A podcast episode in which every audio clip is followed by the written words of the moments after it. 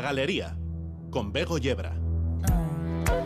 Ana Rita Alberdi Santesteban, Anari, 26 años en el cosmos de la música de Euskal Herria, profesora de lengua y literatura, novelista. Anari visita la galería en una charla en la que hemos invitado a Goisal del Andabaso y a un grupo de fans a quienes su música, además de inspirar, cuestiona y provoca algunas preguntas. Hoy, esto es la galería con Anari.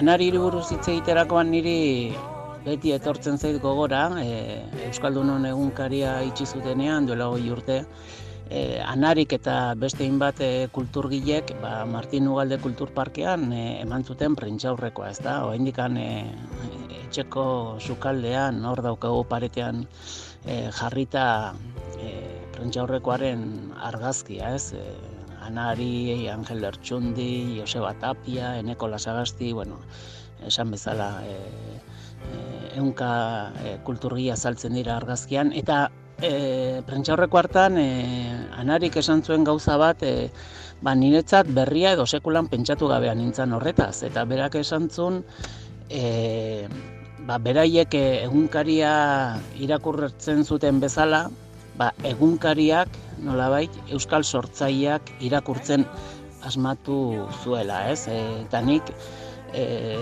sekulako aitortza bezala, ez? E, guk egindako lanari egindako aitortza bezala ulertu nuen, ze nolabait, e, bueno, ba, ba, gure lanean asmatu izanaren nolabait baiestapena edo iruditzen zitzaidalako niri, ezta?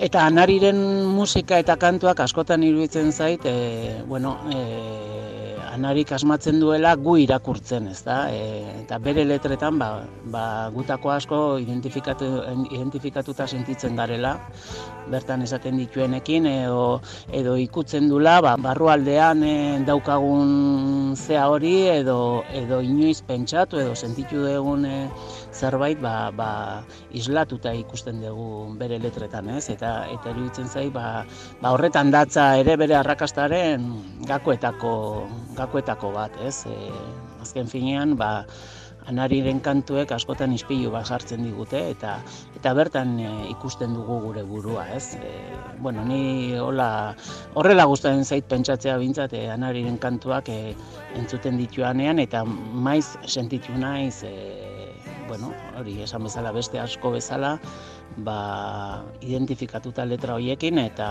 eta eta azkenean pentsatzen duzu, ba bai, e, egia da, eskerrak aula garen. Yones Isabel nos presentaba al artista, el libro nos trae a la creadora y Goizal de Landavaso en esta charla que queremos sirva de mi homenaje a un referente de la música en Euskal Herria. ¿Quién es Anari Alberdi Santi Esteban Goiz? Bueno, pues Anari, que nace probablemente en el mejor año de la historia, 1970, donde solo algunas afortunadas tenemos el privilegio de haber nacido, eh, publica su primer disco en, eh, como decimos, hace unos 20 25 años generando unos movimientos telúricos que nos han traído hasta el día de hoy. Yo recuerdo los primeros conciertos de Anari a los que fui que no concitaban tanta gente ni tanto público. Hoy agota entradas y la verdad es que es un placer ir a un concierto y ver que hay tanta gente escuchando a Anari. Anari, bienvenida a la galería. Ya hágase la luz. Bien, bien hallada con semejante entrada muy bien hallada. Bueno, es que creo que estás rodeada de fans. ¿eh? Vamos a, dejarlo claro por si acaso, porque con quienes hemos hablado para poder charlar contigo, todos eh, y todas tienen muchas cosas buenas que decir. De hecho, de tu primer disco leíamos tensión en la voz, melodías dolientes y tristes, letras desnudas y atmósferas incómodas. Son algunas de las características de este álbum debut.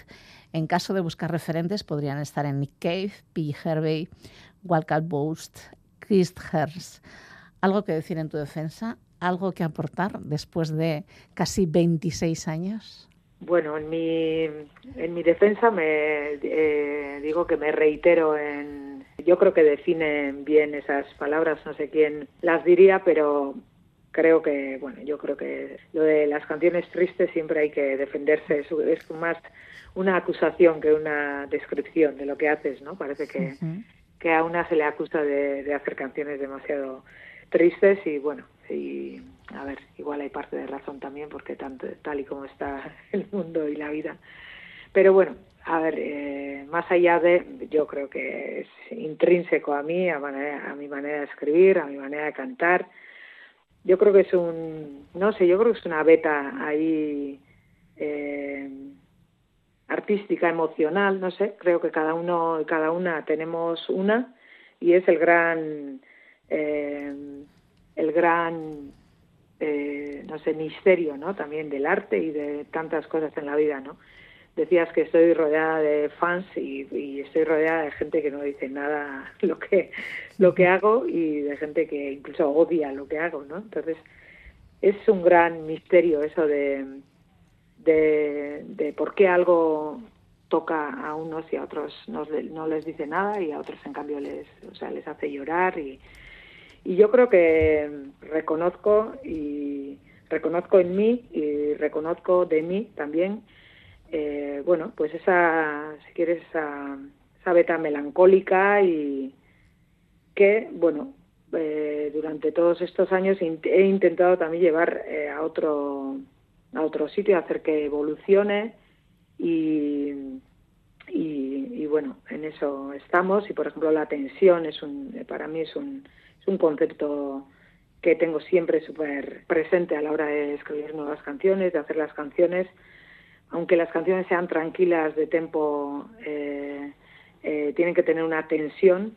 Y bueno, yo creo que, que sí, me, me identifico aún con, con, esa, con esa, creo que me define aún hoy en día.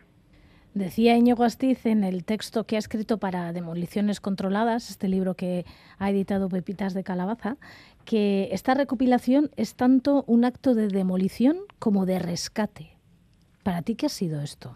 Por un lado, eh, de recopilación y no soy nada nostálgica con mi trabajo, con mi obra, o sea, no soy, en la vida tampoco soy nostálgica y, y la verdad es que si por mí fuera, no sé si, si esto hubiese surgido de mí, por lo menos, ¿no? Entonces, bueno, me proponen hacer un poco esto, eh, la editorial Pepitas de Calabaza me, me, me, propone hacer esto y bueno, pues me parece un regalo y bueno, ¿por qué no eh, hacerlo, no?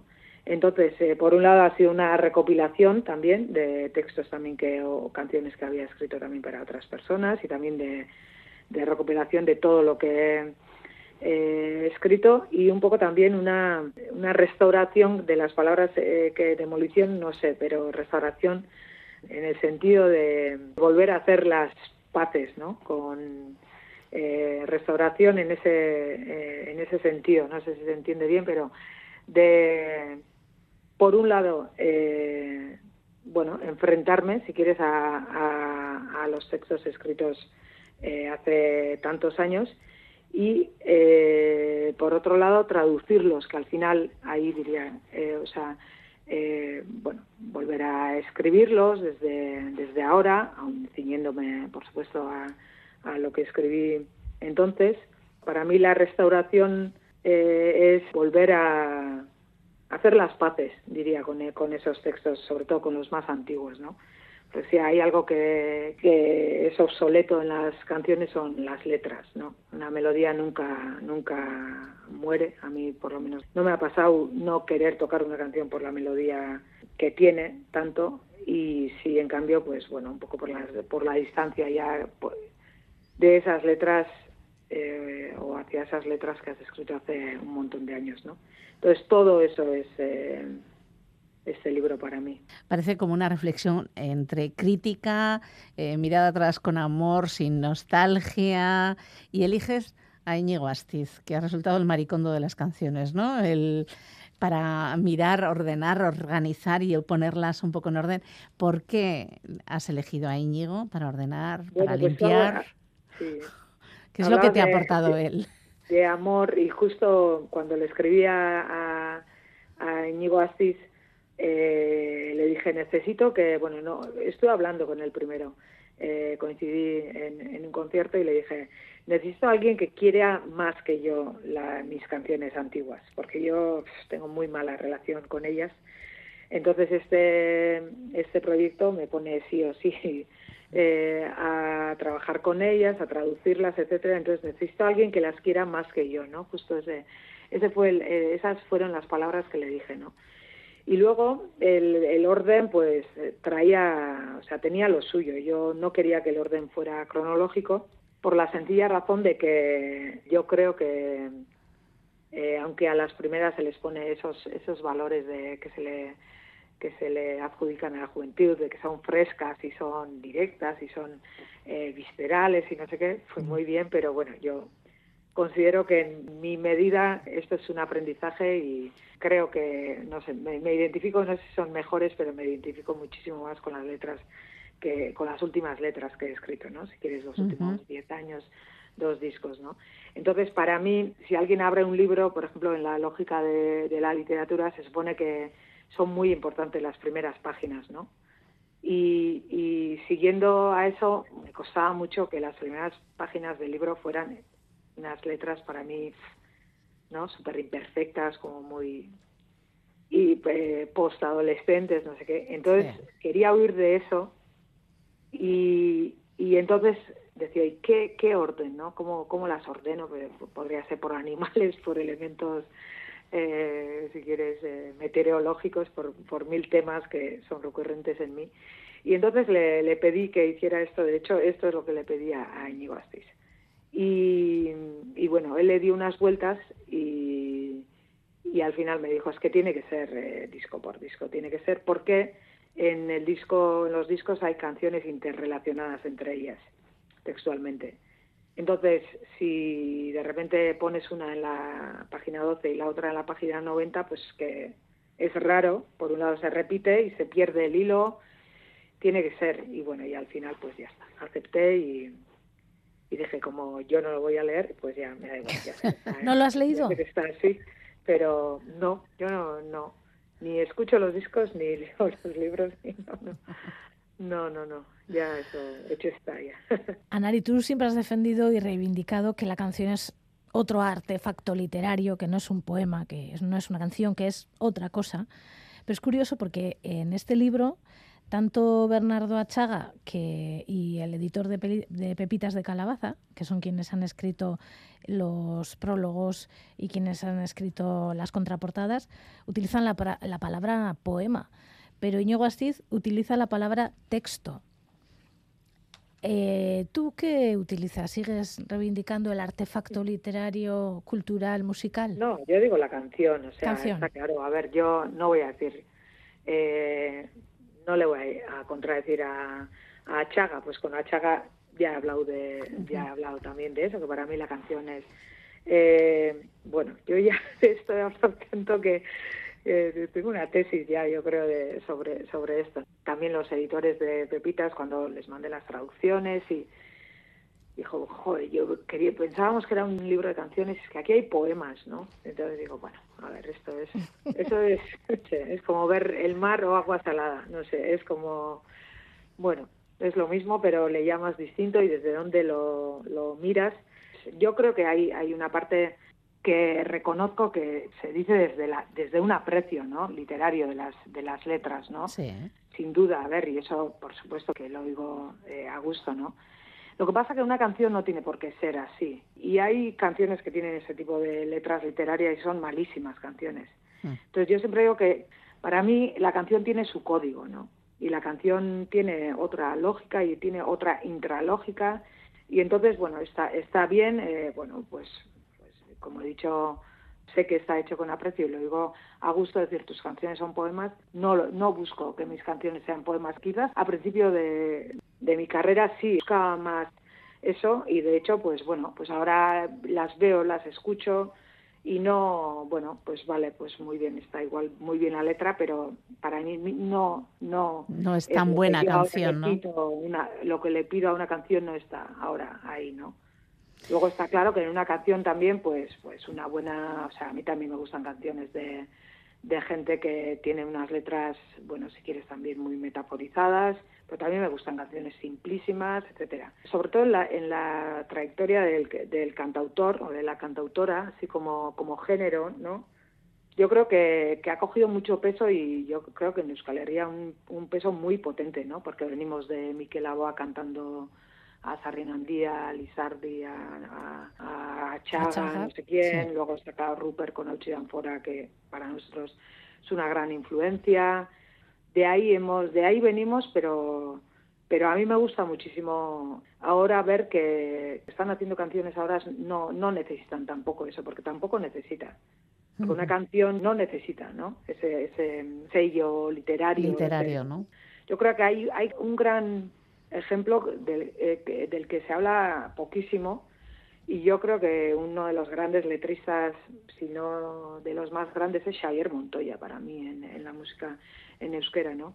Uh -huh. y, y, Xavier, Mont Xavier Montoya, eh, tanto en MA como en su carrera en, sol en solitario, está guay como, como separa las, el rollo de las letras de lo que es el literariamente, si quiere sus novelas, su poesía, y hay, hay elementos que, que, comparte, pero bueno, también tiene canciones como muy simples que entonces, bueno, pues es un es un equilibrio, pero luego es curioso que yo soy también profesora profesora de literatura, uh -huh. de literatura castellana y el, las primeras manifestaciones literarias que se estudian son canciones. Son canciones.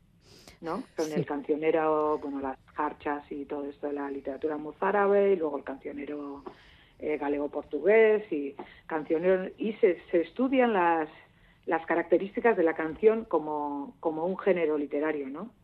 Pero no se dice que son poemas, eh, por eso se explica, eh, pues se habla, se habla de la rima, de la, del estribillo, por ejemplo, de la repetición, ahí se dan una clase de, de características de la canción, ¿no? Y, y, la canción existe en la historia de literatura como canción, ¿no? Uh -huh. Y no como, eh, entonces, la verdad es que, bueno, esto es... Estás convenciéndonos, ¿eh? Es, Nos estamos eh, mirando como, sí, claro. Bueno, y además entonces... Como, a ver, yo creo que ya estoy cerca de, de hacer una tesis. De sí, eso, sí, de sobre esto. A esta, a esta pregunta, ¿no? Que si Dylan y el... Y sí tengo claro es que seguramente eh, la academia se rasgaría las, las vestiduras con lo de Dylan, pero al revés no. Creo que a un músico no le da tanto el que le den el Nobel de no sé qué, como parece que le quita a, a, a, a la academia, ¿no? Y uh -huh. tipo, eso no es poesía y eso no es literatura, ¿no? Bueno, ¿y cuántas letras se han quedado en tus cuadernos que podrían haber formado parte de un poemario y que jamás llegarían a ser canción? Bueno, letras que a su vez crean palabras, que crean frases y, por ejemplo, que ahora mismo pues han... Han, hecho una novela, por ejemplo, ¿no? Han desbocado eso en, en, una, en una narración, ¿no? Por ejemplo, ¿no? Ahí hay cosas escritas. Eh, sí, escribo, siempre digo que escribo muchísimo más que lo que entra en las canciones y, y sí, la verdad es que he escrito mucho durante muchos años y y lo que pasa que igual no vale luego ya, ¿no? Tanto tiempo eh, después, pero bueno, un poco Garita Goroldiosco sí es eso. Además, incluso sentir que no es que no hayan terminado en canciones porque es que no podían ser canciones, ¿no? Según mi, mi criterio ahora mismo a la hora de hacer una canción, ¿no?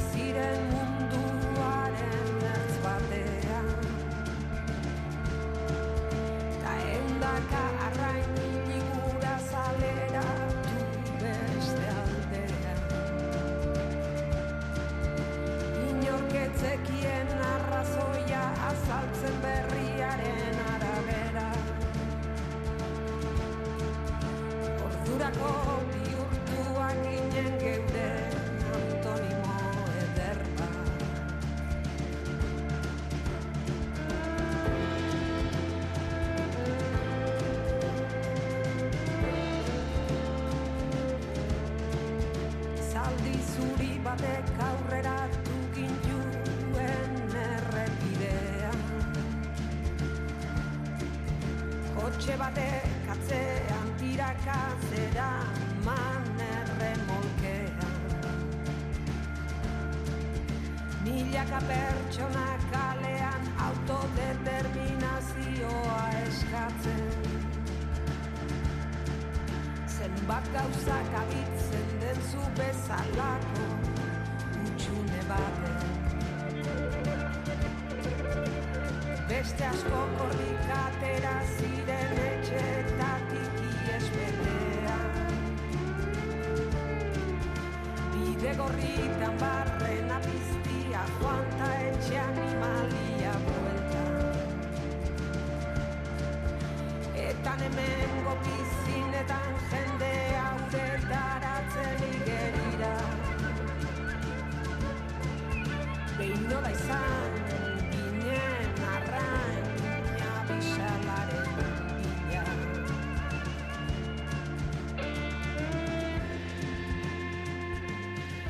Decías que te sientes más identificada con los últimos 10 años que con los anteriores. Tú te pones delante del ordenador o de un papel con un bolígrafo y te pones a seleccionar las canciones que vas a meter en este libro, las tienes que traducir. ¿Cuántas veces has sentido la tentación de cambiar la letra y cuántas has caído en la tentación?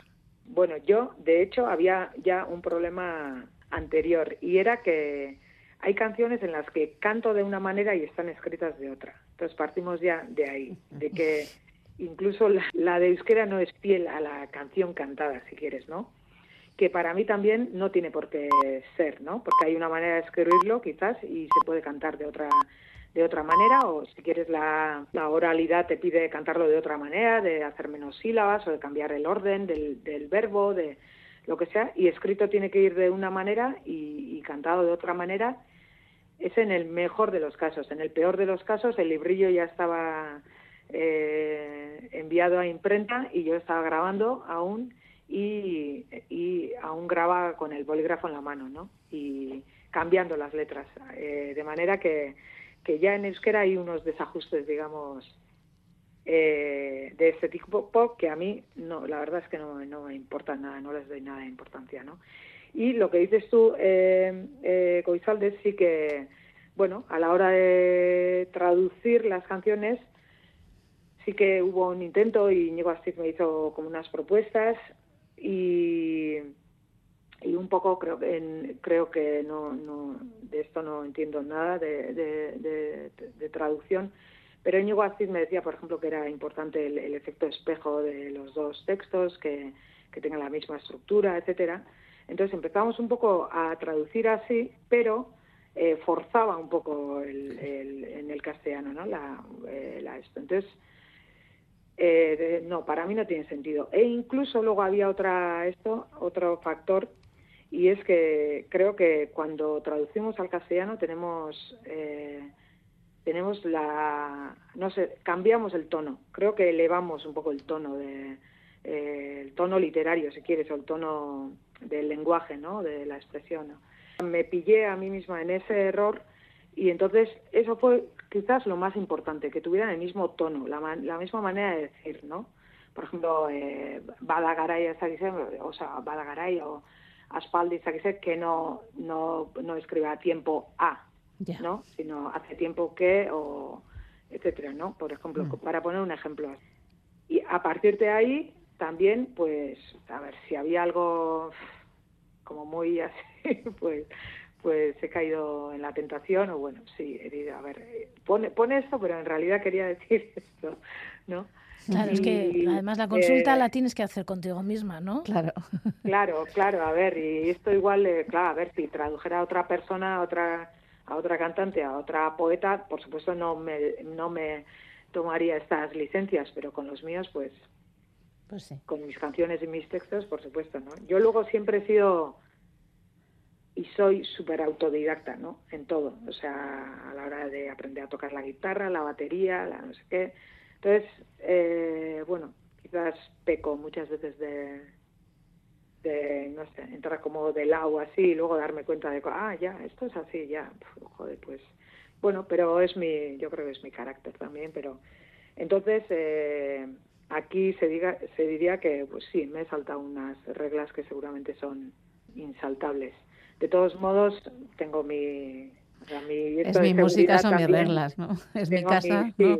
sí, eso es, pero bueno, tengo también mi eso de seguridad y se las di a, a la gran traductora Asun Garicano Sí. para que la supervisara. Entonces le dije, quizás tú seguramente lo harías muchísimo mejor y de otra manera, yo esta es la manera que, que quiero hacer, entonces, bueno, quisiera que la supervisaras y si vieras algo que realmente te, te llama la atención, pues, pues me digas, sí, bueno, me hizo unas, unas pocas notas, pero muy, muy pertinentes y entonces está su supervisión también. Entonces, algunos pequeños aciertos seguramente son de Asun y los grandes errores míos y los asumo. Cada lengua tiene su musicalidad. La traductora Claro. usaría los mismos acordes, los mismos arreglos para la traducción o los sonidos is- distintos inspiran acordes distintos. Sin duda, sin duda y sin duda yo creo que es eh, y traducir eh, la palabra traducir dentro del verbo traducir hay un montón de palabras eh, más, un montón de acciones más. Eh, traducir es buscar la palabra, pero entre, o sea, por ejemplo, la palabra traducida, pero entre las posibilidades que te da elegir una y de una a otra va un abismo, ¿no? Mm. Traducir es cambiar el orden, volver a decir de otra manera. Es súper interesante. ¿no? Ahora estoy también un poco por encima. He he empezado a traducir Garita Goroldiosco también y también es cada lengua está unida a una tradición literaria, ¿no? Hay palabras que, que en castellano te llevan a, a una tradición y, y, en, y en euskera te llevan a otra tradición, ¿no?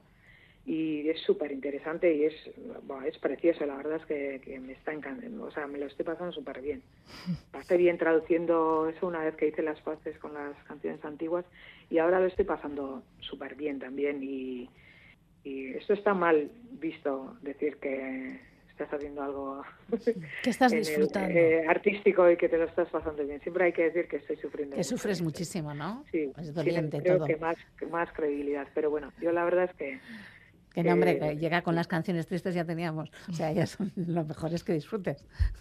Claro, de hecho yo me defino una persona muy alegre que escribe canciones muy tristes. Sí, quizás ahí está el, el exorcismo y luego ya, Y luego ya disfrutar de la vida. luego ya. Eres disfrutona. Sí, soy, sí, sí, cada vez más.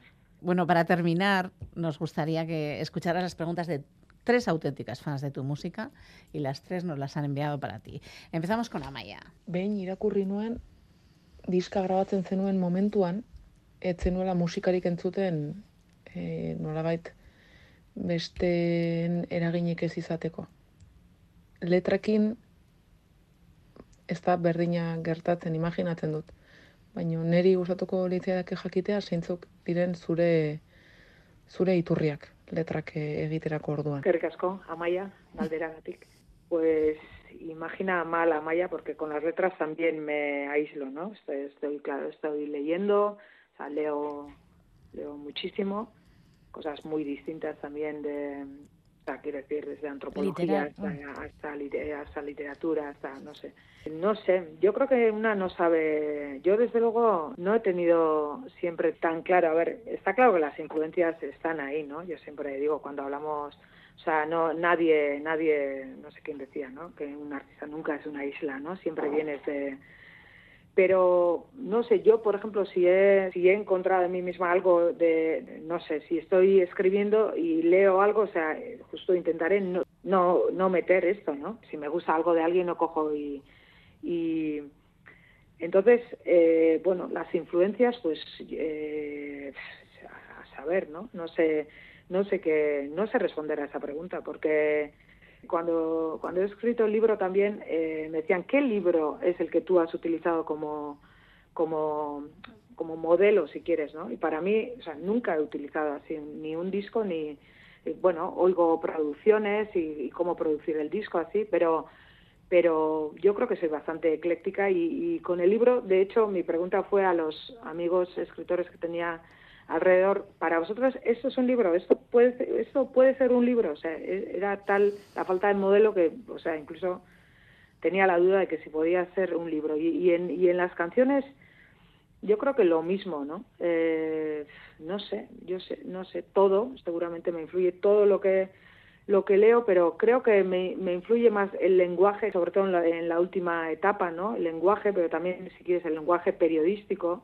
también aparte del lenguaje poético, lenguaje político, no, no sé, no es tanto, no sé, me gusta Nick Cave, me gusta Nacho Vegas, me gusta bueno, seguramente siempre tienes, siempre te influye, ¿no? Pero no sé responder a esa pregunta, la verdad, y no es por, por no, o sea, no es por, por esconder las, las fuentes, eh, eh, o sea, realmente, a ver, yo creo que Chirves para mí, sea, una vez que lees a Chirves, yo creo que se te queda como ese ru, ru, ru, ru, ¿no? De las frases inconexas, pero, conec pero muy conectadas de dentro, está, bueno, no sé, seguramente Achaga tiene que estar ahí fijos. ¿eh? Por ejemplo, yo en, en esto, en el libro sí que veo en Gary Tagarol Diosco reconozco enseguida lo, lo, lo de Achaga, ¿no? O John Berger. eh, en las canciones, pues no te sabría decir, o quizás es lo mismo también. Sigue preguntando, ¿eh? Kanten bilduma hau epilogo moduan ulertu behar dugu? Mm, no, no, bueno, no, no es un epílogo, es una recopilación de, no, quiero decir, eh, eh, es una recopilación de, yo espero que no, que no sea, de hecho mi primera reacción cuando me ofrecieron hacer ese libro era, a ver, y luego el siguiente disco, que dónde, dónde se queda, esto pues igual está guay hacerlo con 80 años y vivo, o, cuando me muera, o pero pero ahora luego entonces yo para mí es eh, bueno pues lo he hecho ahora y, y espero ir y espero que sea incompleto Leire también tiene algo que preguntarte. Hay quien dice que lo que cantas es gris oscuro casi negro, otra que transformas la tristeza en arte. Siguiendo con la metáfora de los colores, cuando estás verde clarito y te toca concierto, pones el chip automático, consigues disociar o lo triste se vuelve alegre cuando recibes la letra de tus canciones como un eco de la boca de tanta gente en el público? Te juro que estaba tan concentrada. Escuchando la pregunta que no, no la he, no la he... O sea, que dicen que es que soy gris oscuro casi negro, pero que luego hay color en los conciertos. o- Claro, pues ella ahí piensa, yo creo que lo que te plantea es la posibilidad de que precisamente sea ese arrope de gente que está cantando lo que tú les has contado y cantado, eh, lo que te hace que eh, luzcas casi casi tipo arcoíris. Eh, Creo que va por ahí. epidemia, ¿no? Se diría de, de- de otra manera, ¿no? Yo creo que las canciones parten desde la tristeza, pero quisiera pensar, porque es un- una cosa en la que trabajo mucho, quisiera pensar que parten desde la tristeza y van a- hasta otro sitio, ¿no? Si quieres, eh, eh, a veces rabia, otras veces eh, análisis, a- hasta otros sitios, ¿no? Y creo que, como bien dice Leire, eh, nuestros conciertos no diría que son un- un con- unos conciertos tristes, sino que son unos conciertos bastante como cabreados, no sé cómo decir. ¿no? Intensitos. Eh, son intensos, la gente grita y la gente grita. Yo creo que es, es una, una de las evoluciones, ¿no? Un poco de, de imagínate, de, de cantar eh, Estatuari Guerra a Eskerrak Aulagaren o, o Biotz arrotzetatik erbesteratuak, no sé qué, ¿no? Entonces, es como un, bueno, a ver, es súper, diría ahora mismo, creo que hay un intimismo político también, ¿no? Tal y como se analizan hoy en día y nos ha, nos ha enseñado el feminismo a analizar también, ¿no? Sí. Que cuando le ocurre a todas ya es político, ¿no? No es solo tuyo. Para mí hay una canción que, que me ha enseñado esto, ¿no? Y es Amúa. Para mí la canción más dura de escribir eh, que la escribí muy sola, o sea, más sola no se puede escribir que lo que el- es el tema de, eh, de la no maternidad en un momento. Y ahora, o sea, la, la canto y la escucho, es súper colectiva la canción, ¿no? Para mí esa canción me ha dado, o sea, ahora me siento súper acompañada en esa canción y la escribí súper sola. Entonces yo creo que tiene que ver con eso. Diría que en los conciertos ocurre eso y Mm. es a lo que se refiere Leire. Leire.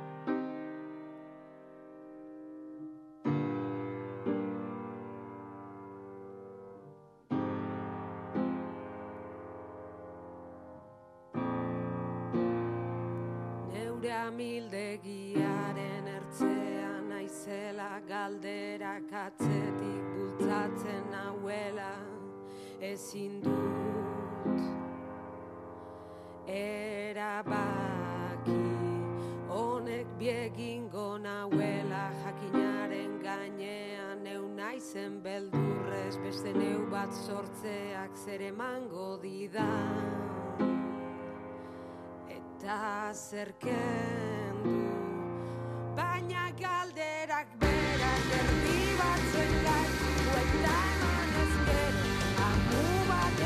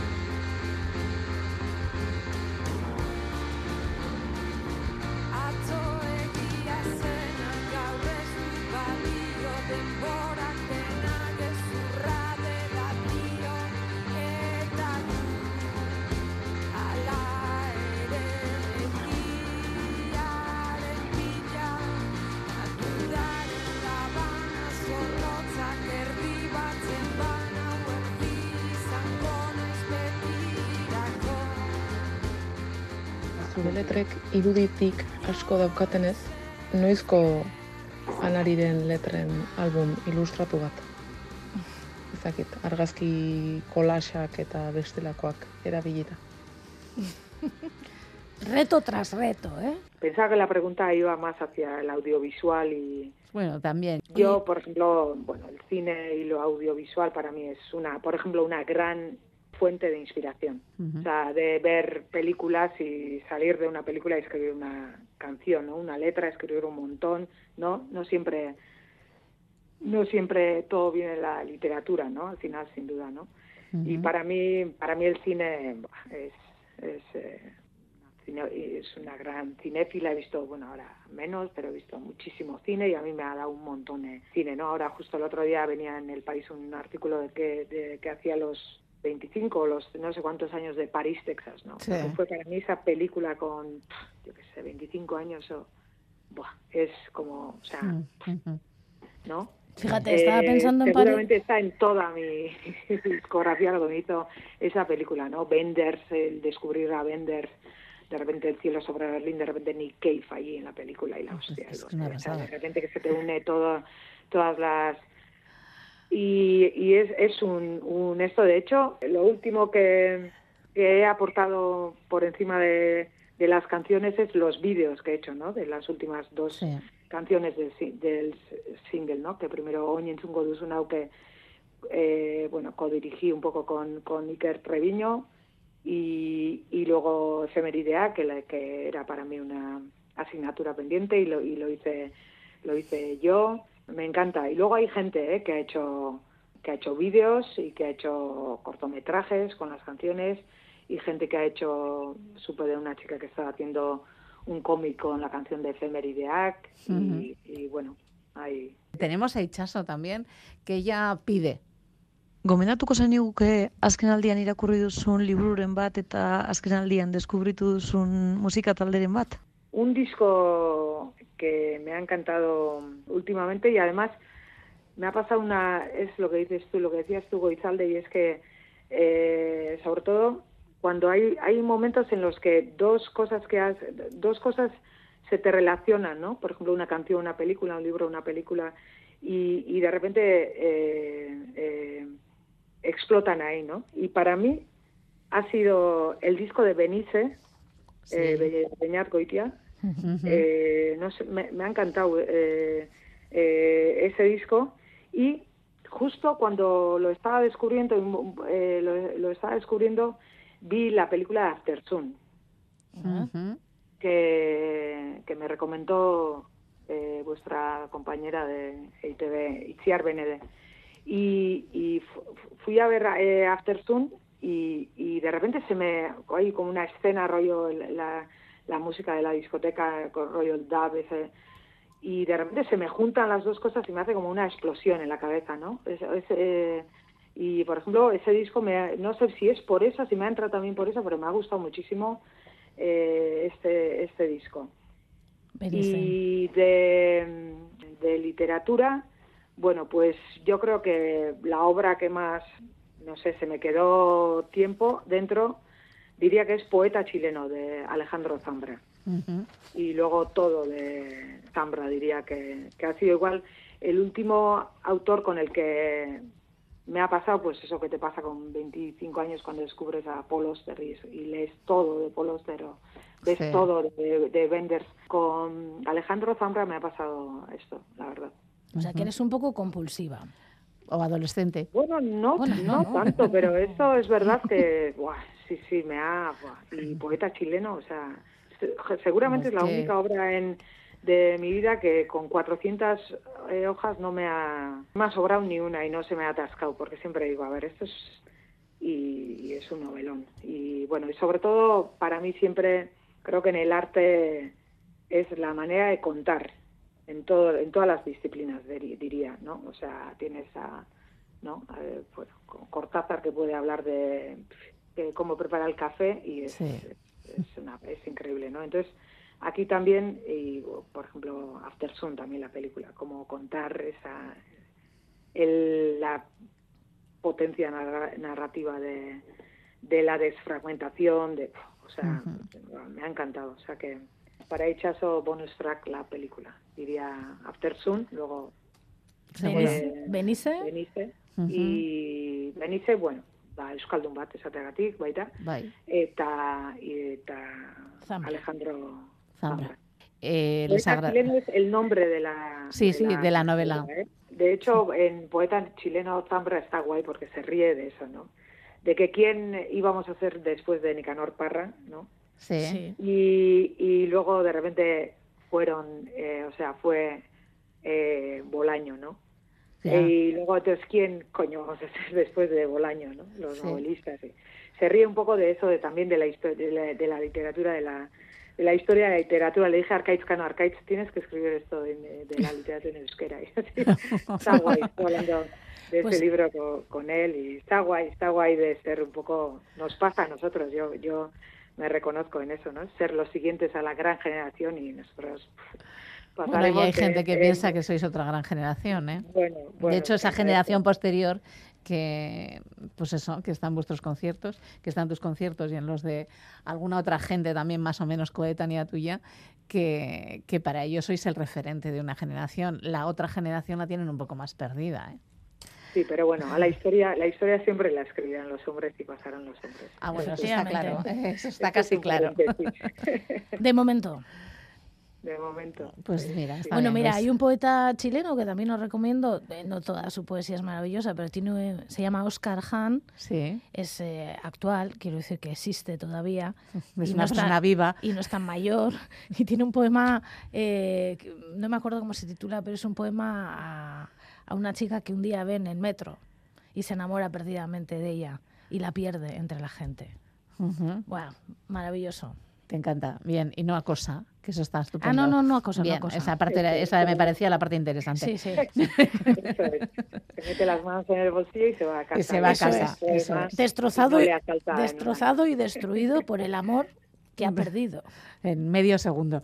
Eh, bueno, eh, vamos a agradecer tanto a Maya como a Leire, como a Iones. Isabel, como a Ichaso, pues eso, ese ratito que han compartido.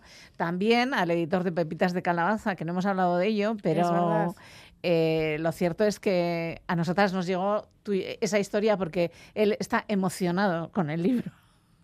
Sí que lo está, sí, sí. Está Sí, sí. completamente emocionado con el libro.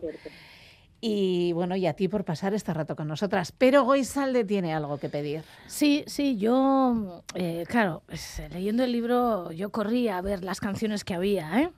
Y no está. Está efeméride, ¿qué? Pero no está, Pero, la otra no está. ¿Cuál? Y Parral de Conesca. Hombre, porque no, no la he escrito yo. Ya, pero bueno, es una versión. un- Bueno, ella lo que pretende, lo que pretende es, es, eh, bueno, pues eh, impelerte a que la grabes un día. Sí, algún día que te apetezca así. Sí, pues pues tenemos mira, una ya mala que- grabación de la canción. Sí, ya que vosotras tendréis eh, igual contactos, pues vais adelantando el, el Con tema Dylan dices, derechos, ¿no? Con Dylan y todo eso. Vale. Que... A ver, que le, comentar. que le hayamos visto mucho en concierto, que nos guste mucho, que tengamos sus discos y sus libros, no quiere decir que tengamos contacto con ese señor. Ya, pues, pues. es una lástima. Sí, no es fácil, ¿eh? No es fácil, es que eh, grabar una canción de... Claro, supongo que pedirán Sí. mucho dinero por los derechos, ¿no? De autor. O, o podrías Bueno, más grabarla. que dinero, No, yo creo que es no. más la complicación. La de- complicación. de con, yo qué sé, esto que era EMI, eh, no sé qué, con este- no sé, eh, no sé, pero alguna vez he preguntado y, y, y bueno, yo desde luego, bueno, no hace falta. Mucho lío, ¿no? la escuchas en esto. está En YouTube, directo. además, y Sí, la eso escucharé en sí, directo, pero... Y en YouTube también la escucho, ¿eh? Claro. Pasa que... A ver, yo, yo tuve la pena de, al final caí, eh, pero, pero la canción de Efemerideac era una canción que en su, en su pequeñez había eh, un poco desafiado la, la industria de, la música, ¿no? Porque nunca la había grabado y- y hizo su camino, ¿no? Y la gente la, se la sabía por YouTube, sin duda, ¿no? Sí. y por directo y por y por YouTube. Al final, bueno, la grabé porque dije, bueno, pues ya está, esto tiene que quedar eh, eh, grabada y sé que a la gente le gusta mucho y a mí también me gusta mucho esa canción. A mí me y- encanta porque creo que es una canción en la que todas estamos. Y todos. Pues sí, tiene un poco se parece a la del metro, ¿no? Sí. Sí, sí. y, y, y eso es, sí, entonces la de Dylan pues, es una, es una, para mí un disco de versiones es una cosa que siempre me, me apetece un montón, ¿eh? o sea, de hecho haría igual una discografía de versiones porque me encanta hacer versiones y, y reescribirlas y, Aquí también me tomo las licencias porque no la grabo y no la escribo, por supuesto. Claro. Y, Juegas, si Dylan ¿no? entendiera euskera diría, perdón, yo exactamente... bueno, Con lo borde que es puede pasar cualquier cosa. Dylan te puede decir que es una maravilla o puede decirte, bueno, pues que, que- que te manden a los infiernos. Sí, pero bueno, no creo que no hay, no corremos ningún riesgo. Ningún riesgo en ese sentido. Eh, Muchísimas gracias, Anari Benetan. A Ballester. vosotras. Ha sido un auténtico placer charlar Y contigo y Muchísimas encontrarnos. Gracias por armar tal caleo y, y- y convocar a tanta gente para la entrevista y realmente súper agradecida.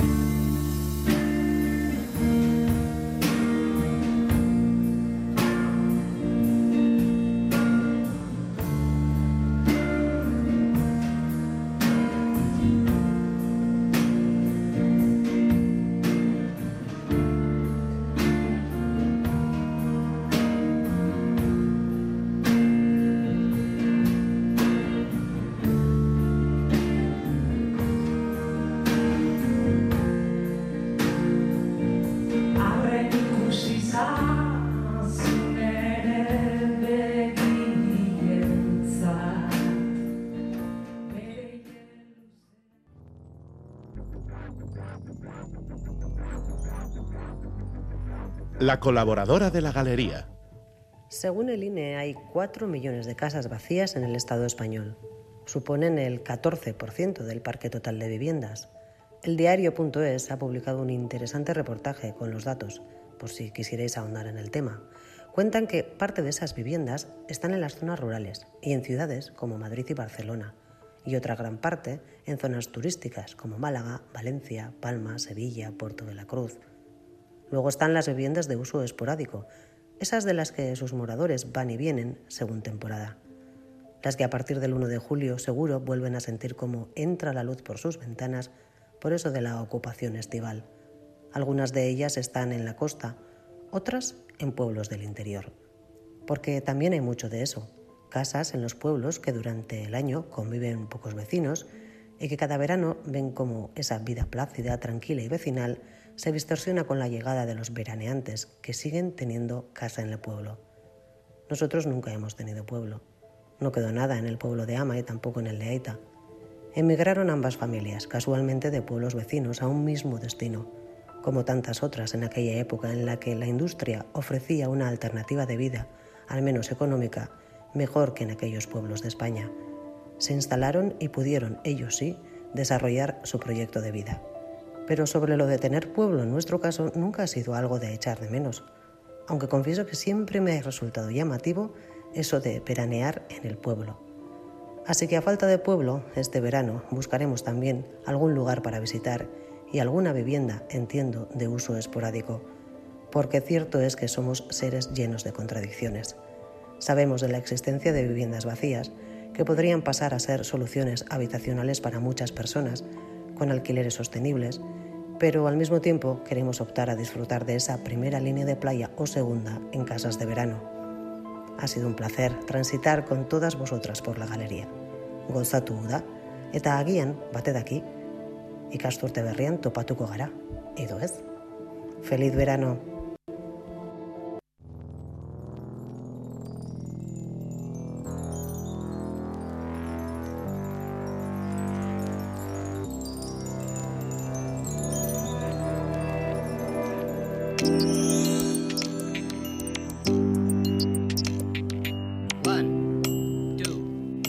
La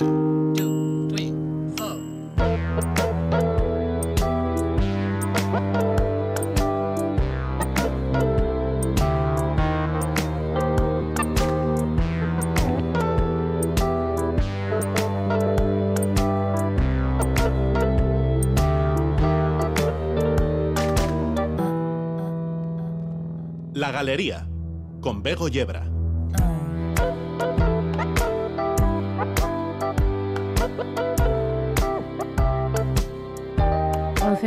Sobre las 10 de la noche y la colaboradora de la galería es Marijo Deo. Gracias. En esta segunda hora, desacostumbrada de la galería, os proponemos encontrarnos con dos mujeres que se dedican a hacer ciencia y contar ciencia. Son la mar de ciencia llegan de la mano de Alfredo Caro. Además, con Nerea Rodríguez Iñarra huronearemos playlists francesas para escuchar algunas propuestas de música francesa alejada de la chanson o quizá heredera de ella. Y hoy esta es la última hora en directo de la galería, porque la semana que viene la galería estará, sí, el sábado a las 8 y cuarto de la tarde, pero siempre en riguroso diferido, porque nos vamos de vacaciones.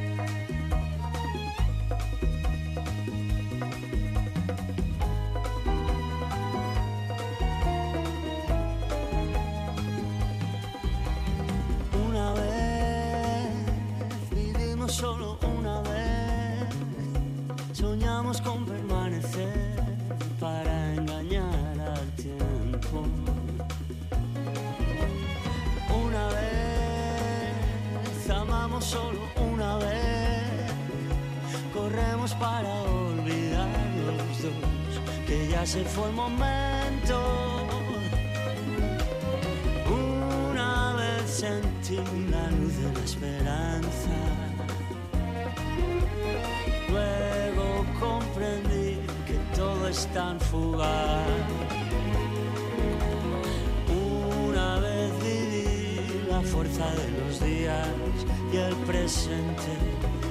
Libre como el viento que no para y que recorre el tiempo. Una vez vivimos solo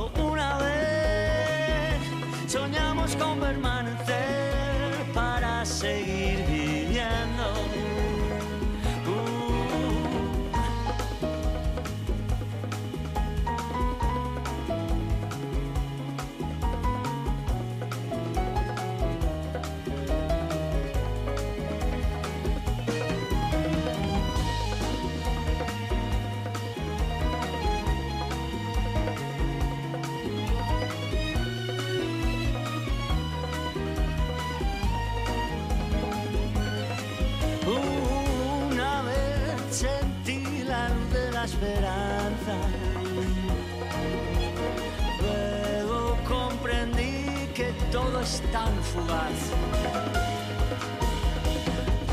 Una vez viví la fuerza de los días y el presente. Libre como el viento que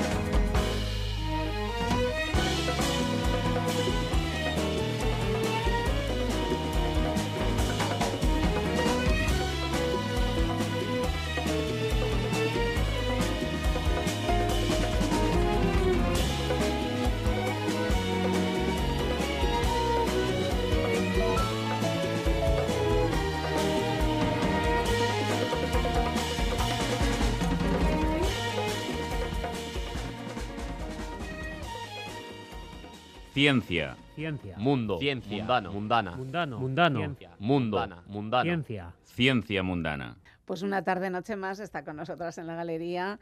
Alfredo Caro, Gabón Alfredo, Arrachaldeón, es, me encanta este momento de esta estación en la que hay ratos que decimos Gabón, otros ratos decimos Arrachaldeón en función de cómo ha hecho el día.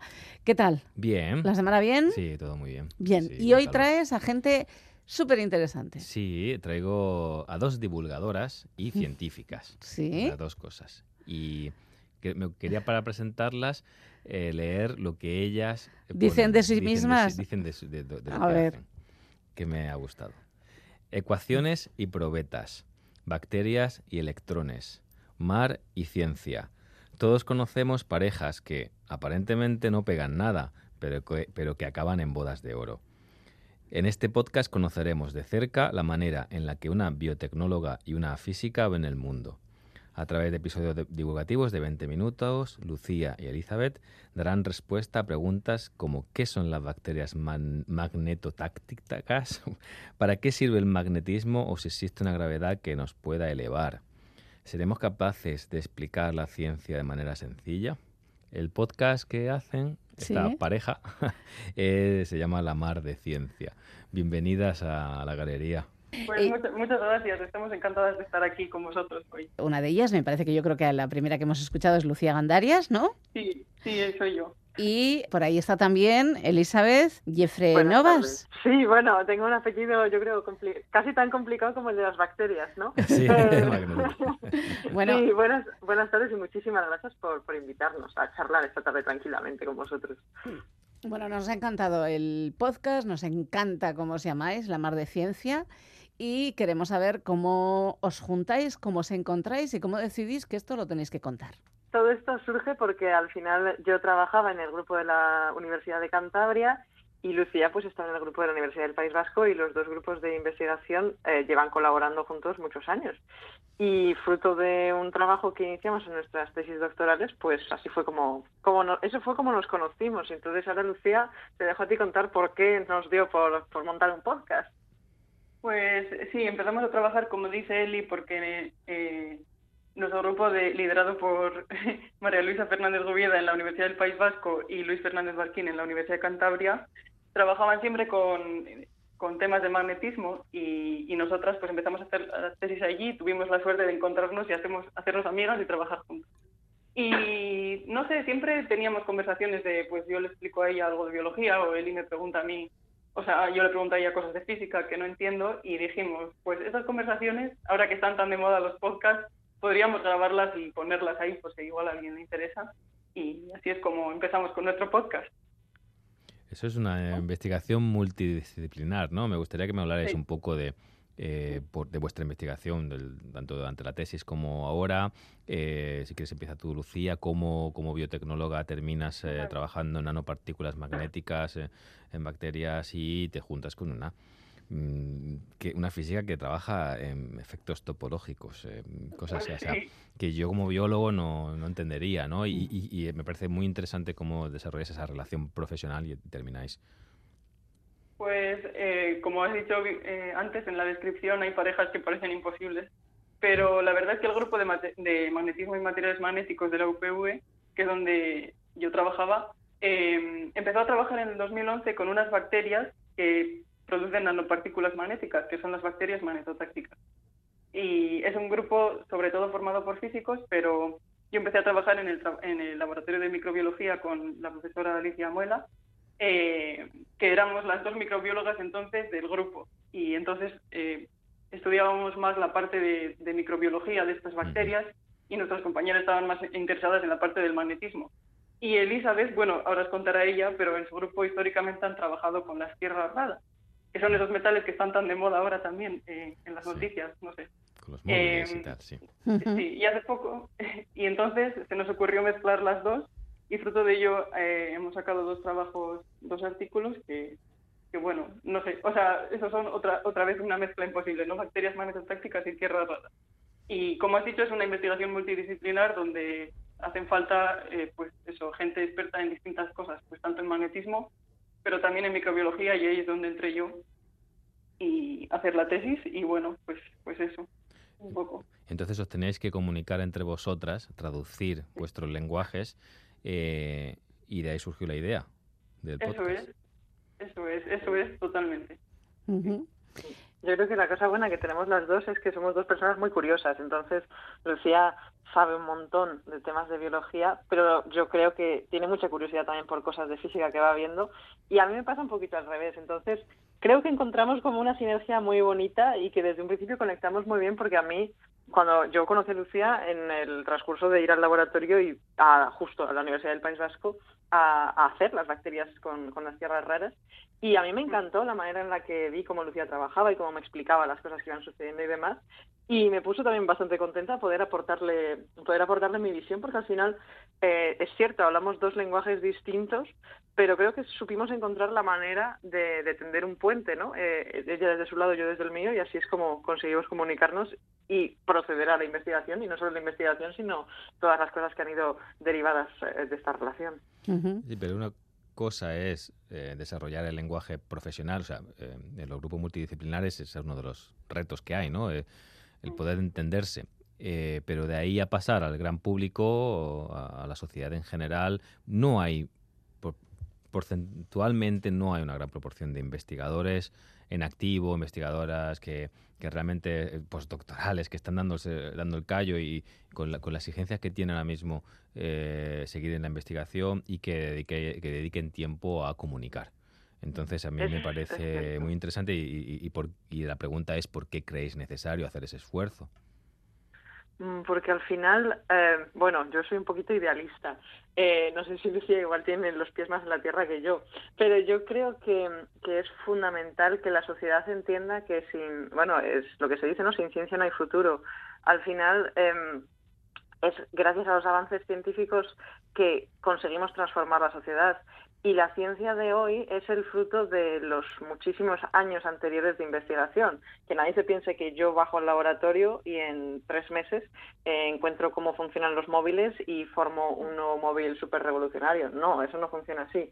Entonces creo que de alguna cierta forma la gente tiene que ser consciente de que la ciencia básica importa y el y tratar de acercarlo, que no lo vean como algo súper lejano, que a mí que más me da lo que hacen en el CERN, si puf, en mi vida cotidiana no influye. Y es como, bueno, hay dos cosas. Lo primero, hay un tema de curiosidad propia innata de, jolines, ¿de verdad no te interesa saber cómo se relacionan estas partículas o cómo aparece esto, aparece lo otro? En tu día a día aparecen un montón de preguntas cotidianas. Jolín, ¿por qué si pongo la ropa al sol se seca más rápido? Porque le da calor ya, pero ¿y si abro la ventana funcionará mejor? ¿Se secará más rápido? Todo ese tipo de preguntas yo creo que tienen que ser contestadas por un punto de curiosidad. Y por otro lado también lo veo un punto, ya os digo, de, de necesidad. Al final se supone que la ciencia está financiada por nuestros impuestos y por eh, diferentes entidades y organismos públicos, entonces es de todos. Entonces, de alguna cierta forma, los científicos también tenemos que tratar de tender otro puente y de acercar de la manera en la que sea posible nuestro, nuestra cotidianidad al, al global de la población, ¿no?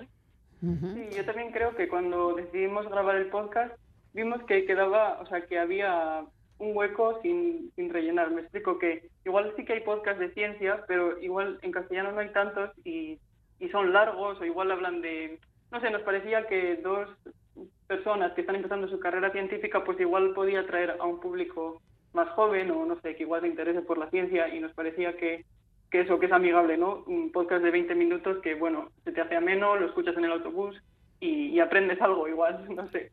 Nos parecía que eso todavía no estaba, no hay ningún podcast que, que fuera así y por eso también decidimos hacerlo. ¿Y cómo os los planteáis? Es decir, ¿os respondéis a preguntas, por ejemplo, o cómo, cómo planteáis cada uno de los capítulos? Porque además es que encima, bueno, trabajáis cada una en un sitio. Una está en Alemania y la otra está, está en la Costa Azul, ¿no?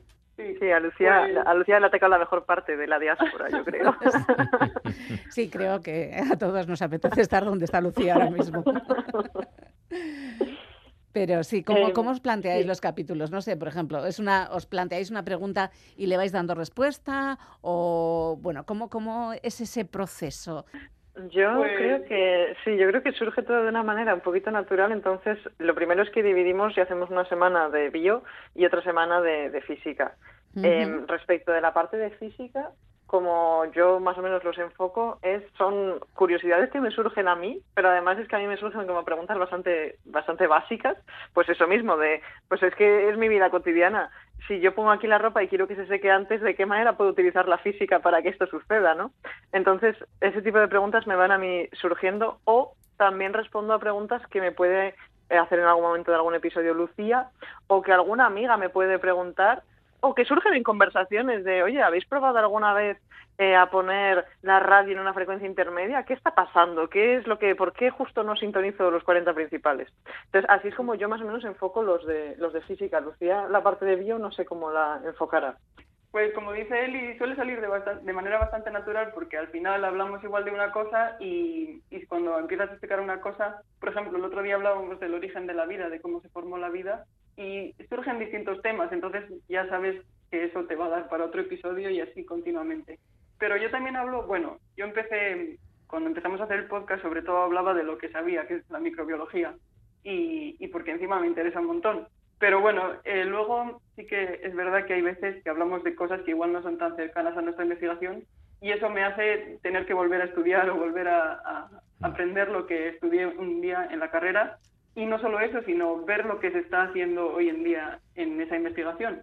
Entonces, pues es bastante bonito porque cuando trabajas en ciencia estás tan enfocada en una cosa que, que no sabes qué está pasando en biología alrededor. Por ejemplo, me acuerdo cuando surgió el COVID, ¿no? yo que trabajaba en microbiología y la gente me preguntaba, ¿tú sabrás algo? Pues no, no sabía nada porque yo trabajo con unas bacterias. Entonces, quiero decir que estamos tan enfocados que, que es, bonito saber lo que se hace en otros campos de la biología y, y así es como lo hago, pues como dice Eli, con temas que, que me apetece estudiar otra vez.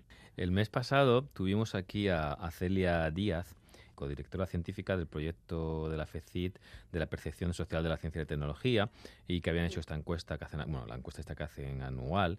Eh, bueno, hablamos un buen rato, fue muy interesante, sobre todo porque la encuesta de este año los resultados han sido muy curiosos y ha habido cambios importantes en una serie de dinámicas. Bueno, eh, una de las preguntas que le hicimos fue, ¿es ignorante la sociedad en temas científicos? Y os pongo un ejemplo de los resultados de la encuesta, no sé si la habéis podido echar- ojear. Eh, el 15% de, la- de las personas, de, de las entrevistadas, cree que los seres humanos vivieron contemporáneamente con los dinosaurios.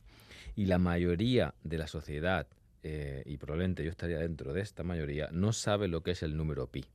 Eh, sí, 314 y tal, pero mm, mm, que no lo recuerda no lo sabe, ¿no? Eh, la pregunta, eh, ¿vos- ¿vosotras creéis que es ignorante la- y, que, y que vuestro podcast puede poner un granito de arena ahí? Bueno, Comi- Comienza tú, Lucía. vale. No, yo creo que no es ignorante. Yo creo que cada uno sabe de su tema. O sea, yo soy ignorante en temas jurídicos, por ejemplo, es que no tengo ni idea. O ahora que tengo que hacer la declaración de la renta, igual. Eh, pero cada uno sabe de lo suyo. Y, y bueno, hay gente que le interesa más igual la ciencia o menos. Y yo creo que nuestro podcast igual, hombre, si la gente lo escucha, pues sí. Yo creo que sí puede ayudar a que la gente, eso, aprenda cosas de la vida cotidiana también, pero igual también física o biología un poco más avanzada que le pueda parecer interesante. No lo sé. Eh, yo no llamaría ignorante, me parece demasiado, pero, pero es verdad que cada uno sabemos de lo nuestro, ¿no? No sé. ¿Qué dices tú, Eli? Yo creo que, que la gente am, tiene como una cierta idea de que la ciencia es algo súper lejano a su cotidiano, cuando en realidad es que es del día a día. Entonces, yo creo que es fruto de esa idea de que, pa, es que las- la física, por ejemplo, es una cosa que es muy complicada y que a mí no me afecta para nada, así que como que como que hay un cierto desinterés a ese respecto, cuando en realidad yo creo que desde nuestro podcast, de la manera en la que podemos, tratamos de como mostrar, ¿no? O como de decir, jo, no es tan sumamente lejano. Igual sí que hablamos algunos días de temas que puede parecer que está eh, muy, muy lejos de nuestra realidad, como puede ser el Big Bang, por ejemplo, pero al final de Ujú. dónde venimos, es nuestra historia. Es como si, es como si con esta, por estas letras decimos, bueno, pues es que a mí la Revolución Francesa me da igual, porque como no me, no me influye, como bueno, quiero decir, tenemos que conocer de dónde venimos, ¿no? Para no terminar respondiendo en los cuestionarios que vivimos a la vez que los dinosaurios. Es que la culpa la tiene Spielberg, sigo diciéndolo. Eh, u- otros, uno de los elementos, porque a- además cuando habéis dicho lo de la función de la ciencia y ciencia básica, la ciencia básica importa y, y había que transmitir eso a la sociedad, eh, yo creo que uno de los elementos de la, fundamentales de la ciencia,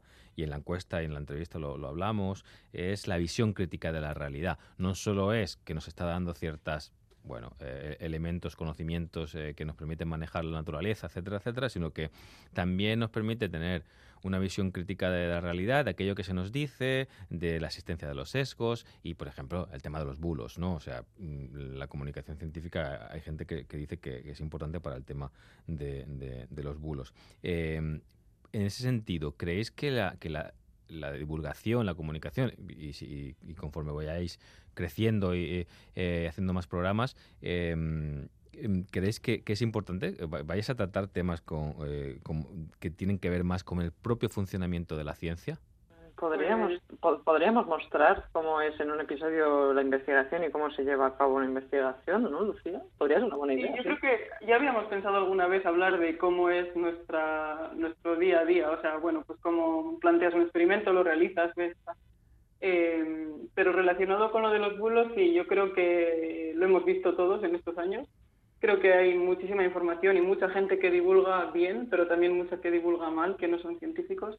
Y, pero creo que ya eso está en nosotros, o sea, al final, si tienes un pensamiento crítico, ya sabes más o menos qué fuentes te puedes fiar o no y, y bueno, creo que está claro que todo lo que sea aprender en ciencia o también, no sé, en, el pensamiento crítico, pues al final nos ayuda a discernir lo que puede ser un bulo de lo que es la realidad o lo que es una buena divulgación científica. Dentro de este debate, eh, que también quiere saber, saber vuestra opinión, y es una cosa que, que yo llevo también dándole vueltas y yo lo, lo- lo hago así, eh, me gusta saber cómo vosotras lo planteáis, es, eh, hay un debate, bueno, si, si no, solo, no solo mostramos cómo funciona la ciencia, el método científico, cómo hacemos los Mm. experimentos, cómo se diseña, por ejemplo, lo que habéis comentado de, de la lentitud con la que avanzan muchos, eh, muchas investigaciones. em, pero también hay otro elemento de la ciencia que es eh, lo humano, la- las personas que hacen ciencia, cómo la hacen, qué, qué- qué, eh, incentivos tienen. Entonces, hay una serie de problemas dentro de la ciencia que, que son la comidilla en los pasillos, en todos los laboratorios, que son pues los Estabilidad. estabilidad, precariedad, eh, pues eh, ha- habéis, habéis comentado antes la diáspora, eh, pero también otros que ennegrecen, os- oscurecen, pues eh, el tema de la- los casos de corrupción, la falsificación de resultados, los problemas de reproducibilidad, el p-hacking, el publica o muere, he puesto un- el techo de cristal que vosotras... em, hay gente que piensa, y me ha discutido, que hablar de estos problemas dentro de la ciencia, no solo el método científico, no solo lo que se hace, sino los problemas que hay dentro de la ciencia, perjudica un- la credibilidad, la necesaria credibilidad del sistema científico como institución. ¿Vosotras qué opináis? No os digo que, que lo tengáis que hacer o no lo tengáis que hacer, sino no es eso, sino ¿qué opináis de que haya divulgación que trate, que incida en estos problemas? Mm, Pues la verdad es que yo mm, no creo que sea un problema, sino más bien todo lo contrario. Creo que es un poco em, que lo que no se comenta no existe. Entonces, a mí me parece muy bien que se hable de estos temas y que se, se explique al público en general que, que la situación no es buena y que estamos haciendo ciencia en unas condiciones en las que es, o sea, yo lo comento muchas veces, incluso con mi madre, me parece un milagro, como me parece un milagro que la ciencia en España salga adelante con las condiciones que hay. Y yo no estoy ahora mismo en una situación de, de- de- terri- de- terrible, vamos, ni muchísimo menos. Eh, el único precio que estoy teniendo a pagar es eh, que estoy fuera de mi país. Hombre, me parece un precio elevado, pero no estoy en una situación como están muchos otros investigadores e investigadoras que están ganando, ganarían muchísimo más en, en Mercadona o que incluso tienen sueldos que son ilegales. No se puede ganar menos que la mitad del salario mínimo y existe. Entonces, yo tengo una situación de privilegio porque no es mi caso, yo, mi sueldo me permite llegar a fin de mes, pero creo que hay que visibilizar Privilegio. todos estos problemas. Sí, sí, para, o sea, yo creo que- llegar a fin de mes es un privilegio. sí, Ah, fíjate, lo que, fíjate lo que has dicho. ¿eh? Absol- absolutamente, y así, así lo siento. Entonces, eh, me parece que es necesario hablar de ello y no creo que yo vaya en detrimento de la profesión. Es como si alguien me dijera que hablar de la existencia de machismo en muchas instituciones va en contra de las propias mujeres. No lo creo. Una cosa es que digamos, oye, aquí hay unos problemas y esto existe y visibilicemos una situación y otra que no eh, sea eh, nuestro trabajo relevante o competente, no tiene nada que ver, son dos eh, cosas diferentes. Yo no soy partidaria de esconder debajo de una tela lo que de verdad está sucediendo. Entonces, no, me parece, a mí, vamos, esta es, mi, es una opinión personal, no hablo en nombre de la Mar de Ciencias, sino en nombre de Elizabeth Martín. Eh, es mi opinión. Yo creo que lo que no se dice no existe y que hay que visibilizar estos problemas y que la gente tiene que entender que el hecho de que existen estos problemas no quiere decir en modo alguno que no tomemos en serio su trabajo. Es más, si no nos gustase lo que hacemos, no estaríamos trabajando porque no son condiciones de trabajo. Total. Y aparte de eso, para mí lo, el problema, uno de los problemas más grandes de la ciencia es la poca estabilidad que da, eh, porque, bueno, o sea, al final tú también tienes tu vida personal y muchas veces los científicos se tienen que ir del país o viajar. Muchas de estas becas eh, postdoctorales, por ejemplo, la Marie Curie, que es una de las que tiene más prestigio, pues te piden que te muevas de país. Y a veces por, por situaciones personales, pues no es tan fácil, ¿no? y, y eso, bueno, está bien que se sepa, yo estoy con él y que es mejor que se hablen estas cosas. Yo creo que la gente que quiera hacer investigación la hace porque le gusta verdaderamente y estas cosas no le van a frenar. Igual le hacen pensar, ah, merece la pena o no, pero bueno, creo que si le gusta realmente la investigación lo va a hacer porque, como dice, no estamos aquí por la fama ni por el dinero, sino porque nos gusta la ciencia, si no habríamos elegido otra cosa para hacer. No, y en este contexto hablamos desde el punto de vista de las personas que no estamos en la ciencia, ni muchísimo menos, es que si no, la ciencia para nosotros sería pensamiento mágico. O sea, es una gente maravillosa que se junta y está en un, eh, en un laboratorio y, y no sabemos nada más de ellos. Y, y eso Ya. nos, es- nosotros, yo creo que la- el público en general se merece saber la verdad, ¿no? Se Pues merece claro. saber las condiciones y se merece también pues ver que es gente pues, pues, bueno que estáis viviendo el milagro todos los días el milagro de me- sobrevivir como el resto no Pues sí, como el resto. Yo también voy a decir otra cosa a favor y es que tenemos la suerte de que hacemos lo que nos gusta. O sea, ya sé que suena muy optimista, igual un poco Pinky Flower, pero hacemos lo que nos gusta y yo estoy muy feliz de ir a trabajar y, a ver, hay días malos también, pero a mí me gusta ir a trabajar y hacer algo que me motive. O sea, yo prefiero hacer esto pese a las condiciones que, que igual hacer otra cosa que no me guste tanto. Entonces, por eso me siento afortunada. Y creo que es eh, el pensamiento que tenemos la mayoría que seguimos en esto, porque como digo, no si fuera por dinero, pues, pues no. Claro. Pues no. Claro, ta- también lo decíais antes, eh, ¿no? Hay de devolver a la sociedad lo que, lo que hemos recibido de ella, pues al final, eh, a la hora de si se estudia en una universidad pública, etcétera, es una financiación eh, eh, que tiene que devolverse a la, ciudad, a la ciudadanía y en una sociedad democrática eh, tenemos que saber de dónde viene el conocimiento y, y- y las personas, como decía Pego, ¿no? Que, que no es un pensamiento mágico, que su- ahí de pronto de la, universidad sale un conocimiento. En ese sentido, creo que en los últimos meses se está viendo bastante periodismo que está, está trabajando bien, eh, yo diría que por fin, en la cuestión de lo que está pasando en la Academia Española y en el mundo. Eh, por ejemplo, el 10 de junio, el periódico de Cataluña eh, publicaba un reportaje donde decía que el CSIC solo ha abierto ocho expedientes por acoso laboral y uno por acoso sexual en su, más de 120 centros. Y era claro, mm, eh, eso no puede ser, eh, tan, eh, eh, tan buenas son la gente que hay allí. Pues eh, no, cuando se hace una encuesta eh, con este, en este, al respecto, se ha visto que son 628, es decir, más de 600 casos de, acoso sexual, eh, solo, solo en el CSIC, eh, sin contar los escándalos que ha habido en los últimos meses, que han, surgi- que han salido en los últimos meses a la luz de la Universidad de Barcelona, eh, bueno, Pompeu Fabra, etcétera, etcétera. Eh, yo creo que es interesante que, que se comunique esto también, no sé qué pensáis.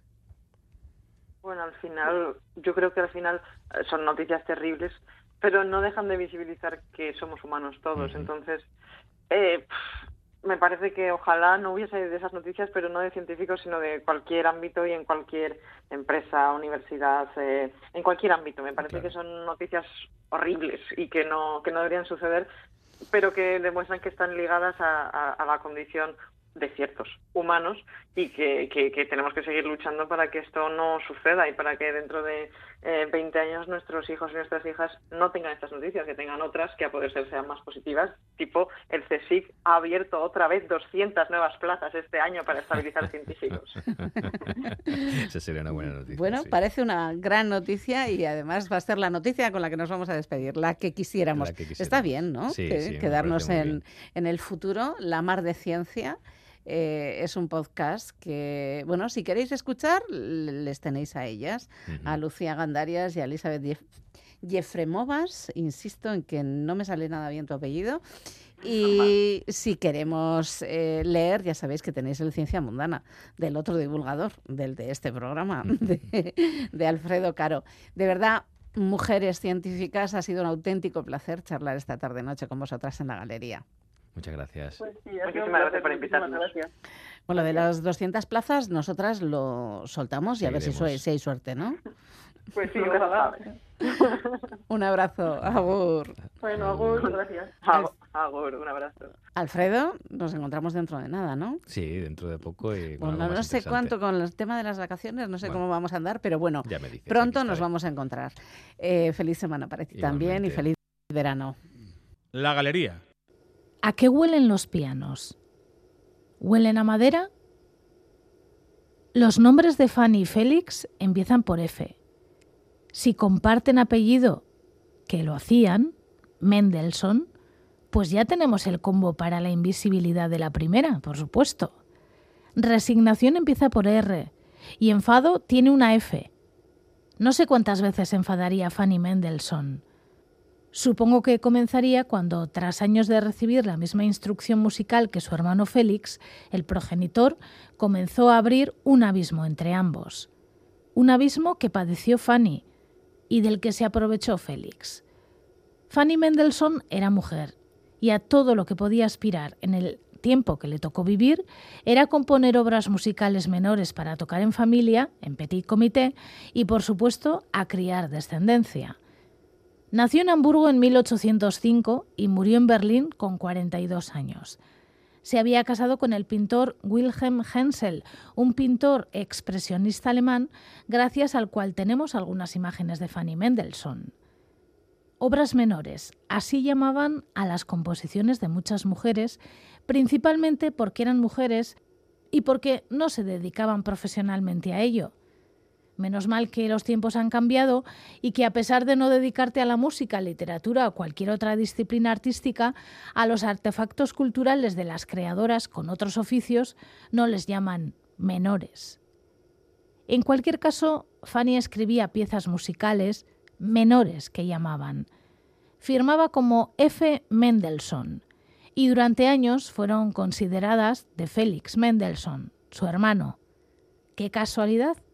Él también era F. Mendelssohn. Fanny escribía obras menores, el público las consideraba como de su hermano y él pues se dejaba querer. Parece ser que fue una de las personas más reticentes a que Fanny comenzara a firmar las composiciones con su nombre y no con F. No sé por qué. Cuando tenía 15 años, tiempos de correspondencia de papel, su padre le dedicó unas amorosas palabras en una carta. Lo que me escribiste en una de tus cartas sobre tus actividades musicales con relación a Félix está tan bien pensado como está escrito. Quizá para él la música se convierta en su profesión, mientras que para ti siempre permanecerá como ornamento. Nunca podrá ni deberá convertirse en la base de tu existencia y vida diaria. Tienes los dedos de fugas de Bach, le decía su madre. Parece ser que ella nunca se rindió. A lo mejor por eso le dejaban tocar los domingos en casa ante un muy reducido grupo de personas. Dedos de fugas de Bach. Ya le hubiera gustado a Fanny tener dedos para fugarse de aquellas vidas a las que las mujeres estuvieron condenadas, a la que Fanny Mendelssohn estuvo condenada. Es probable que durante estos días y hasta el final del tour escuchemos la ronda gala, la gran caravana, la serpiente multicolor. Son algunas de las frases que se hicieron hueco en su día en el entorno del ciclismo y precisamente sobre esto escribía ya en 1997 una columna en El País Carlos Arribas. Decía que el ciclista había dejado de ser el legendario forzado de la ruta, tampoco volvería a ser el titánico jornalero de la gloria que corría dentro de una serpiente multicolor. Parece que en ese momento hubo cierto consenso en quitarle en la literatura del gremio esa épica carpetobetónica y dotar al deporte y a sus practicantes de las formas de otros deportes de élite más. Aún y todo es probable que durante las próximas semanas sigamos escuchando alguna expresión que nos suene algo loca. Y puestos a sonar, ¿qué suena en el hexágono? ¿Qué bandas mueven los pies en otras pistas? Con Nerea Rodríguez Iñarra recorreremos los caminos sonoros de Francia. Pues una pista para saber qué suena en la República Francesa, lejos de las Piaf, los Brels y Aznavour, tenemos a Pony Pony Run Run, que son originarios de Angers, que es la banda de power pop que no te vas a poder sacar de la cabeza, original por sus beats pegajosos y su sonido old school. Es la canción perfecta para, para alegrar cualquier día. Hey, you. No, you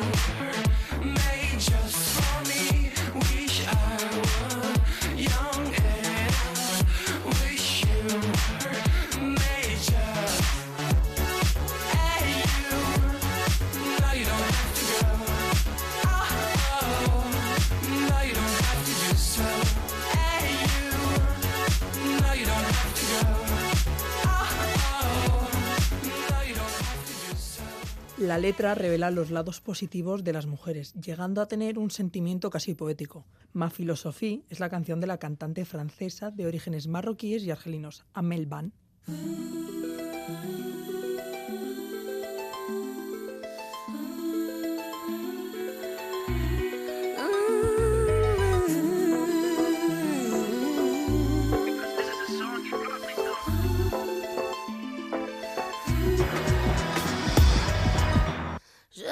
Qu'une philosophie, être accepté comme je suis, malgré tout ce qu'on me dit.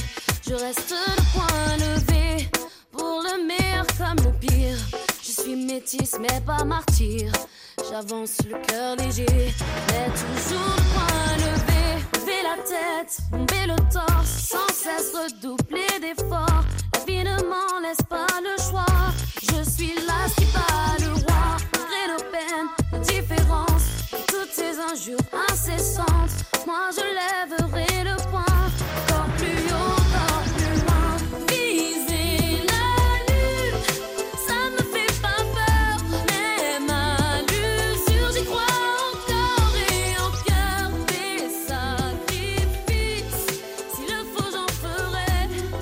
J'en ai déjà fait, mais toujours le point levé. Je ne suis pas comme toutes ces filles des visages, des habits. Moi j'ai des formes et des rondeurs, ça sert à réchauffer le cœur. Fille d'un quartier populaire, j'ai appris à être fière. Bien plus d'amour que de misère, bien plus de cœur que de pierre. Je n'ai qu'une philosophie, être accepté comme je suis, avec la force et le sourire. Le point levé vers l'avenir, lever la tête, lever le torse, sans cesse redoubler d'efforts. La vie ne m'en laisse pas le choix. Ulysses es lo más cercano a una pin-up en el mundo de la música pop. Tricky Game es una colaboración en la que experimenta con distintos sonidos haciendo una música que es difícil de olvidar.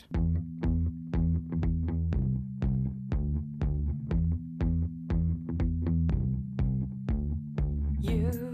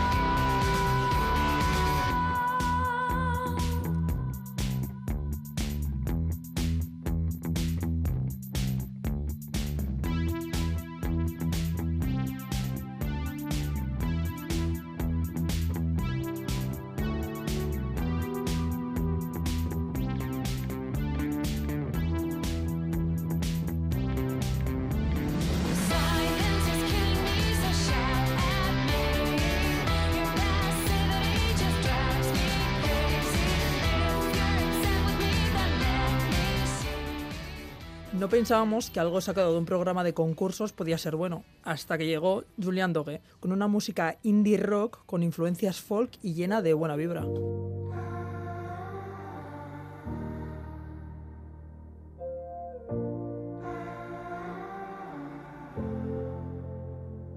De mon cœur tu tombes. Dis-moi si tu sais te tenir ton ombre, te. C'est la peur qui gronde. Dis-moi si c'est vrai qu'on a cassé le monde, qu'on a le dernier ticket.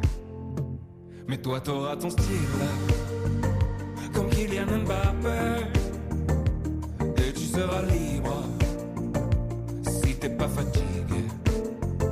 Tu feras pas de tigre, ni de gens s'aimaient.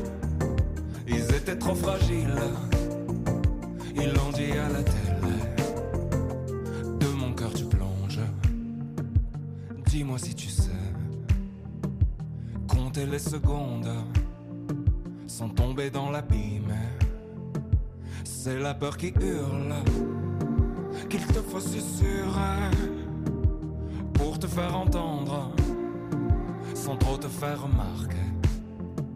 Mais toi t'auras ton style comme Kylian Mbappé et tu seras libre si t'es pas fatigué. Tu verras pas de tigre ni de gens s'aimer. Ils étaient trop fragiles. Ils l'ont dit à la télé.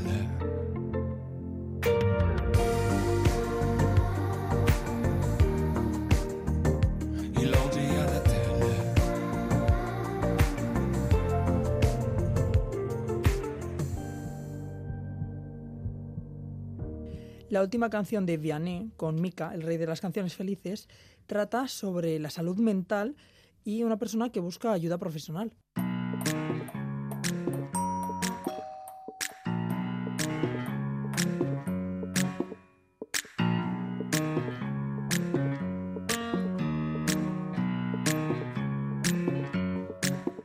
I'm so cold, comfort, me. It's 3 a.m. I'm feverly. Help me, doctor, heal my pain. Cause I don't really want no Mary Jane. Oh là là là, et si le problème était moi, si j'ai mal, c'est du mal à parler. Oh, quand on aime, si le dire est un problème, finir seul, faut pas s'étonner. We'll keep it simple.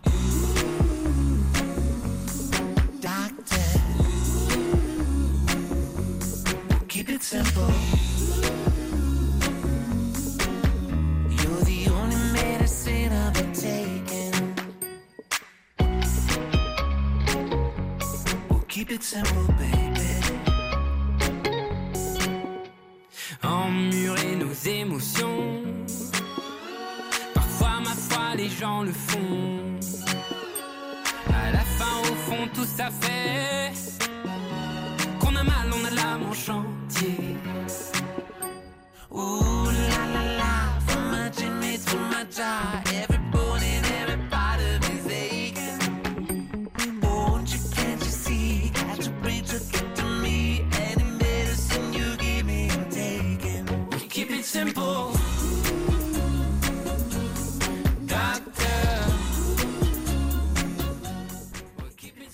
Orelsan tiene un estilo particular de mezclar el humor y la ironía con temas profundos. La Quête es una reflexión sobre la etapa de la vida desde los 5 años a los 17.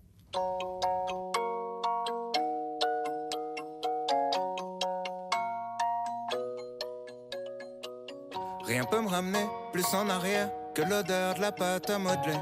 Maman est prof de maternelle, c'est même la maîtresse d'à côté. J'ai 5 ans et je passe par la fenêtre pour aller me planquer dans sa classe. Elle me dit t'es pas censé être là. J'ai dit près de toi c'est à ma place. J'aime que les livres, je préfère être seul, donc je suis plus content quand il pleut. Je fais quelques cours de catéchisme, mais je suis pas sûr de croire en Dieu. J'ai 7 ans, la vie est facile. Quand je sais pas, je demande à ma mère. Un jour elle m'a dit je pas tout. J'ai perdu foi en l'univers. À 5 ans, je voulais juste en avoir 7. À 7 ans, j'étais pressé de voir le reste. Aujourd'hui, j'aimerais mieux que le temps s'arrête. Ah, ce qui compte, c'est pas l'arrivée, c'est la quête. Je balaye les feuilles mortes sur le terrain. Le froid me fait des cloques sur les mains. J'ai 10 ans, je suis fan de basket. Je m'habille en petit américain. Mon père, mon héros, m'a offert les Jordan 8 avec les scratchs. Donc je fais tout pour le rendre fier. Quand il vient me voir à tous les matchs, je rentre au collège, on me traite de bourge. Normal, mes chaussures coûtent une blinde. Je veux plus les mettre, mon père s'énerve. Toi, t'as tout, nous, on n'avait rien. J'ai 12 ans, je fous le bordel en cours pour essayer de me faire des potes. Le prof de musique se fout en l'air, il est au paradis des profs. À 11 ans, je voulais juste en avoir 13. À 13 ans, j'étais pressé de voir le. Terminamos con el rapero Bash, mi favorito, con el temazo Yemen l'habitacle.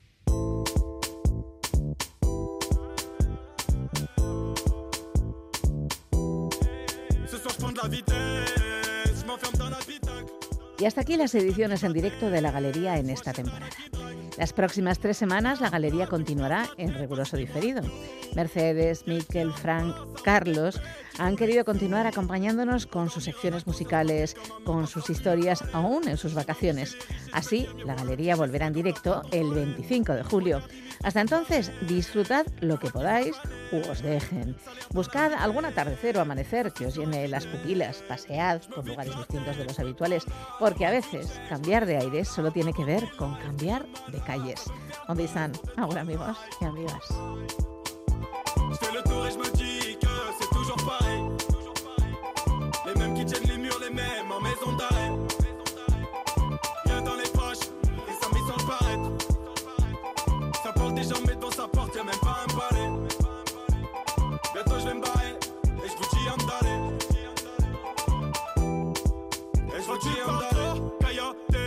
Tes fesses sur le canapé. Ça sert plus à rien de faire du karaté, comme de savoir bien rapper. eh. Des fois j'abuse, je fais le